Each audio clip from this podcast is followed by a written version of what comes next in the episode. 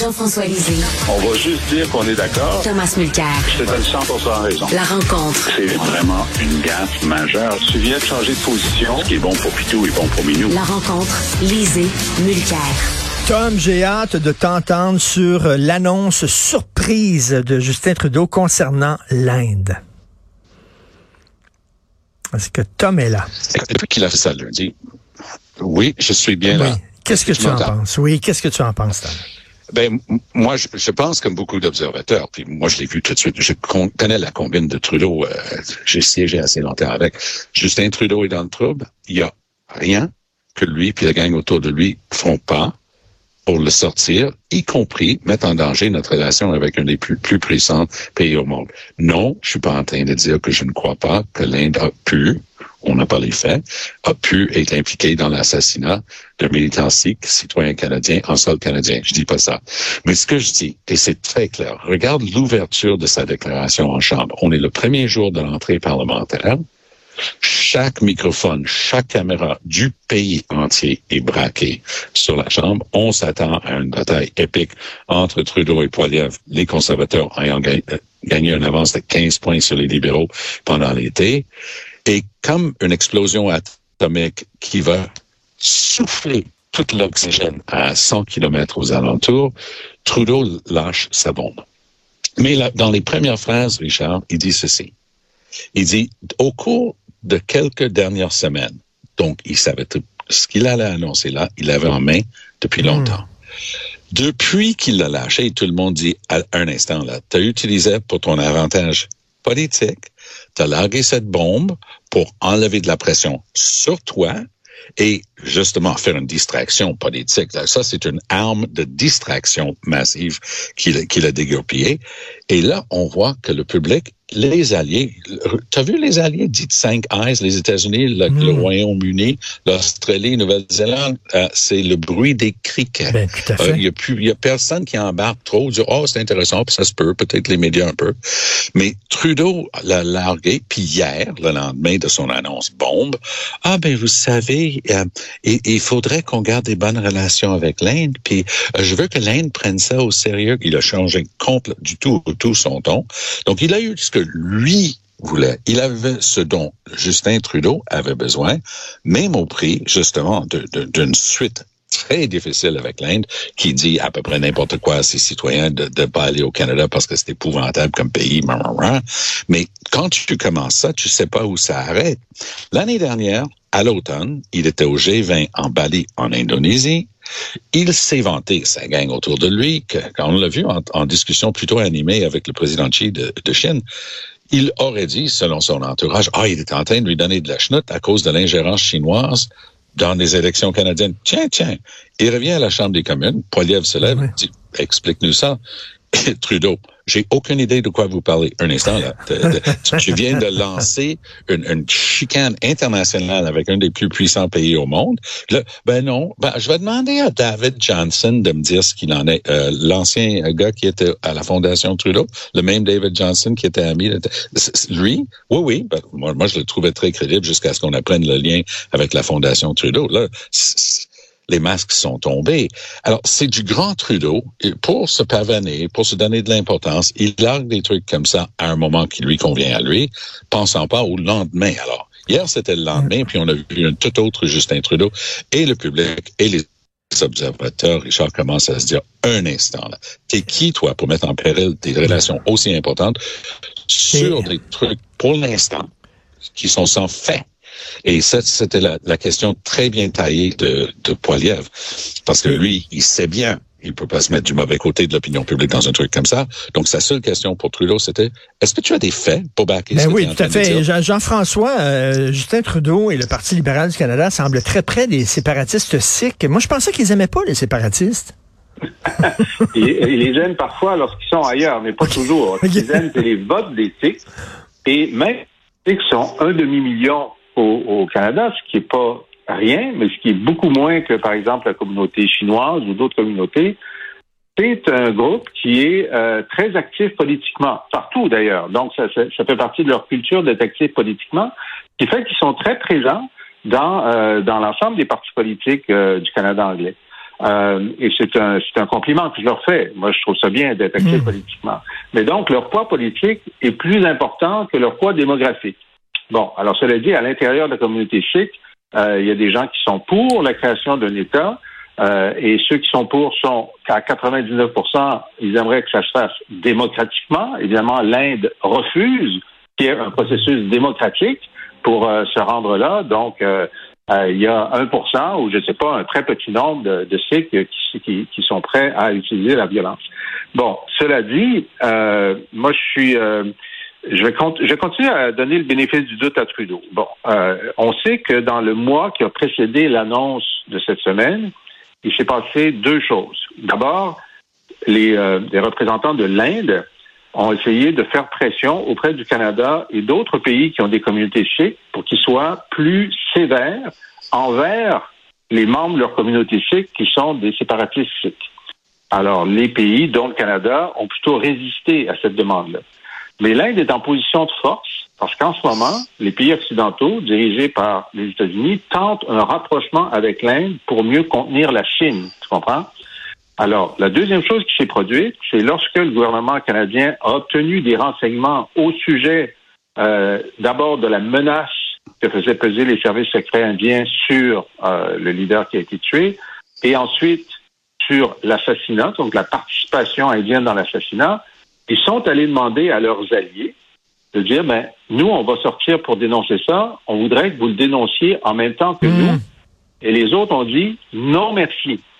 Non, merci, en particulier les, les, Américains, en disant, ben, nous, on est en train d'essayer de faire copain-copain avec Modi, le premier ministre de l'Inde, donc on va pas le dénoncer publiquement. Ce qui fait que quand euh, Trudeau a fait ça, a, a, rendu ça public, bon, on dit il y a, il y a deux éléments de, de contexte. Il y a celui que des journalistes étaient sur le point de dire que les, services secrets canadiens pensaient que c'était l'Inde, parce qu'on sait que dans le Globe and Mail, on a pris l'habitude de lire les notes internes du SCRS, et donc il fallait contrôler le narratif, c'est très bien. Moi, ce que euh, je trouve euh, qui est incorrect, enfin, qui est incomplet dans la façon dont, dont Trudeau s'y est pris, c'est que il aurait dû au moins demander aux euh, chefs de l'opposition, dans une rencontre privée, puis peut-être aux deux autres chefs de l'opposition, de venir et partager avec eux confidentiellement le, le, caractère sérieux des informations qu'ils ont à leur disposition. Ça aurait permis, ça, ça, aurait évité que Poirier pose sa question hier et ça aurait permis qu'au moins les chefs canadiens soient solidaires de leur premier ministre, ce qui n'est pas tout à fait le cas. Euh, Jean-François a raison. Ça, c'est une coutume. Quand Stephen Harper était premier ministre et moi j'étais chef de l'opposition, on pouvait pas être plus à côté ou tirer en chambre et sur des questions euh, politiques. Mais il était très respectueux de l'institution. Il m'a fait nommer, euh, je suis membre du conseil privé de la reine à l'époque, au conseil privé du roi aujourd'hui, à vie, euh, avec le titre honorifique qui va avec. Mm. Pourquoi? Parce qu'il devait pouvoir partager avec moi à l'occasion, et il le faisait. Je dirais pas quoi, mais je dirais qu'il a respecté euh, le hmm. protocole pour me donner de l'information justement euh, sur, sur des sujets très délicats d'État où je devais être assermenté comme membre du Conseil privé. J'ajouterais ceci que la relation est à ce point tendue avec l'Inde depuis longtemps. Lorsque j'ai émis un, un, commentaire, à l'époque c'était sur Twitter, euh, quand j'étais chef de l'opposition, remémorant des événements tristes dans la foulée de l'assassinat par ces gardes du corps sikh d'Indira Gandhi, il y a eu un défoulement euh, qui a coûté la vie à des centaines de, de Sikhs qui ont été tués par, par des foules qui n'ont pas été contrôlées. Et ça, c'est souvent reproché à, à, ceux qui étaient là à l'époque. Et on, on, me dit par ailleurs que beaucoup plus jeunes maudits étaient de, de, dans les forces euh, de l'ordre à l'époque. Ce que j'ai dit, donc exprimé euh, et de, mes regrets, mes, mes condoléances, et demandé quand il y a une vraie reddition de comptes. Et voilà que, quoi ou non, moi, je suis chef de l'opposition officielle au Parlement du Canada et j'ai le haut commissaire, parce que quand c'est un autre pays du Commonwealth, on on dit pas ambassadeur, on dit le haut commissaire. Donc, le haut commissaire de l'Inde a écrit au premier ministre pour se plaindre publiquement et très officiellement du fait que j'avais une opinion là-dessus. Alors, c'est compliqué, ça. Là, c'est de l'ingérence complète dans nos institutions politiques. Pour ce qui est de la communauté elle-même, assurée, je connais ces droits là je connais très souvent les individus. Et je peux aussi dire que nous, comme élus, on devait faire super attention. Alors, si tu es là pour la grande fête de Diwali, par exemple, on parle de 150 à 200 000 personnes dans, dans la rue pour, pour, pour le, le, festival. Et il y a toutes sortes d'événements, il y a toutes sortes de comme des, l'équivalent de chars allégoriques. Et il faut, faut que tu sois accompagné par des gens d'expérience de ton bord politique et qui viennent de la communauté pour te dire, va pas vers ce groupe-là, eux, ils prennent la violence. Donc, tu dois être mmh. guidé parce que mmh. la politique interne pas juste de la communauté euh, indo-canadienne au large, mais juste à l'intérieur de la communauté. C'est qu'il y a des tendances et il faut vraiment les connaître. Sinon, comme politicien canadien, tu peux vraiment, vraiment, vraiment euh, avoir du trouble. Monsieur Singh a eu beaucoup de troubles avec Terry Malefsky de, de, CBC au début de hmm. sa carrière comme chef, qui lui posait des questions difficiles sur, mais c'était ben quoi ta relation? Qu'est-ce que tu ben faisais à, cette, à ce congrès-là? Les gens ont dit ceci. Qu'est-ce que tu as dit? Pour ou contre ça. Et hmm. c'était très malaisant pour euh, pour M. Singh qui a, laissé entendre que les questions n'étaient pas correctes. Hein? Hmm. il, il, il, manque toujours un bout à sa réponse, puis des fois ça revient dans les dans les textes ou dans les questions au Canada anglais. Mais écoute, euh, je veux dire, l'Inde, euh, c'est ça le problème que que, que qu'a M. Trudeau, c'est son isolement international, à la fois sur la question de l'Inde et sur la question des GAFAM. Parce que là, il est allé dire à, à, une balado de la CBC cette semaine que, ah, vous savez, euh, les gens nous disent, euh, les, chefs d'État étrangers, lâchez pas, allez-y, c'est important pour nous, mais ils le disent pas en public. Ben oui, ben, c'est un problème, c'est un énorme problème parce que, euh, donc, soit, ça, ben, je, je comprends, l'Australie avait réussi son opération, le Canada rate son opération, c'est comme si Meta et Google avait décidé que non, on les laissera pas faire un par un. C'est ça, c'est ça. Et là, donc, on est le cas test. Puis là, bon, d'abord, je pense que le Canada devrait poser un geste supplémentaire, c'est-à-dire simplement passer une loi en disant si vous, si des plateformes comme ça veulent opérer sur le territoire canadien, elles ont l'obligation de mettre les liens vers les médias canadiens. Tu as juste à mettre ça dans la loi, c'est fini. Je sais pas pourquoi ils le font pas. Mais euh, il y a aussi, il devrait euh, de proposer à d'autres pays de, de, de, faire une loi miroir euh, et, et, de la déposer en même temps. Mais on sent, on sent que Trudeau n'a pas la capacité de convaincre des alliés de d'agir de concert avec lui. Ben moi, je pense que ça va plus loin que ça. Euh, parce que, bon, Pablo Rodriguez avait le dossier, on nous rabâchait les oreilles avec le fait, le modèle australien, le modèle australien, mais le modèle australien sur la propriété et, la concentration des médias était complètement différent que la situation ici au Canada. Donc, eux, ils pensaient qu'ils allaient le faire. Je partage l'avis que ces compagnies-là disent non, non, on, ne commencera pas à jouer à ça à travers la planète. Eux, ils veulent notre argent, on va se le garder. Mais j'ajouterais que lorsqu'il y avait les feux de forêt au territoire du Nord-Ouest cette année, et que Facebook a refusé de publier les avis de, de la sécurité publique pour euh, évacuer et ainsi de suite, Là, on, tombe dans l'utilisation de ce qui est, devenu une utilité publique comme l'hydro ou comme les téléphones. Imagine, il y, a, il y a une centaine d'années. OK, on est en 1923, puis il y, a, quelque chose de grave. Puis Bell Telephone Company est en chicane avec le, le Dominion of Canada, puis tout d'un coup, ils disent, ben, on laisserait plus passer les appels de la police ou des urgences. Euh, ça, ça, aurait pris à peu près cinq secondes, cinq secondes d'écart pour que le gouvernement intervienne, utilise son pouvoir d'État pour intervenir dans l'intérêt du public et on a on a complètement raté cette histoire-là avec euh, Rodriguez. Maintenant, il y a une nouvelle ministre en charge. Mais ça a été un échec administratif et politique de A à Z. C'est ça le problème à la base, parce que il aurait fallu avoir de la gestion et lorsqu'il s'agit de gérer dans l'intérêt du public, les libéraux de Trudeau sont une catastrophe. Dernier sujet, Jean-François, hausse de popularité des universités anglophones. 40% des étudiants montréalais les fréquentent maintenant. Ça, c'est dans le Journal de Montréal. C'est drôle. La même nouvelle dans la presse. Le titre dans la presse, c'est Les francophones font des gains. Alors, les deux sont vrais. Alors, c'est intéressant, effectivement, le choix de l'angle. mais, les deux sont vrais. Pourquoi? Ben, parce qu'il y a une augmentation du nombre d'étudiants à Montréal et au Québec et une augmentation plus forte d'étudiants francophones qu'anglophones. Les anglophones ont depuis quelques années, euh, grâce à Philippe Couillard, euh, la capacité d'avoir déréglementé euh, leur, leur, leur acquisition d'étudiants étrangers et de garder l'argent. Parce qu'avant, les méchants péquistes, euh, avait décidé qu'il y aurait de la péréquation. Nous, on avait dit, ben, comme c'est plus facile pour euh, McGill et Concordia de recruter à l'international, euh, on va vous laisser faire, mais on va prendre une partie de l'argent et on va le répartir sur les autres universités. Alors, M. Couillard a décidé que non, non, euh, McGill, Concordia, Bishop allaient garder tout leur argent, puis pouvaient euh, charger plus cher, puis en avoir de façon, enfin, grâce au fédéral, de façon illimitée. Euh, ce qui s'est passé, c'est qu'ils ont fait le plein au cours des dernières années. Ils sont ils sont à capacité quasiment.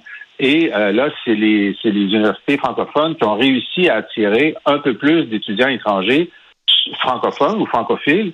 Euh, évidemment, ceux que le gouvernement fédéral a laissé entrer parce que les problèmes de visa des étudiants africains continuent à, à, à, à interférer dans ce processus-là.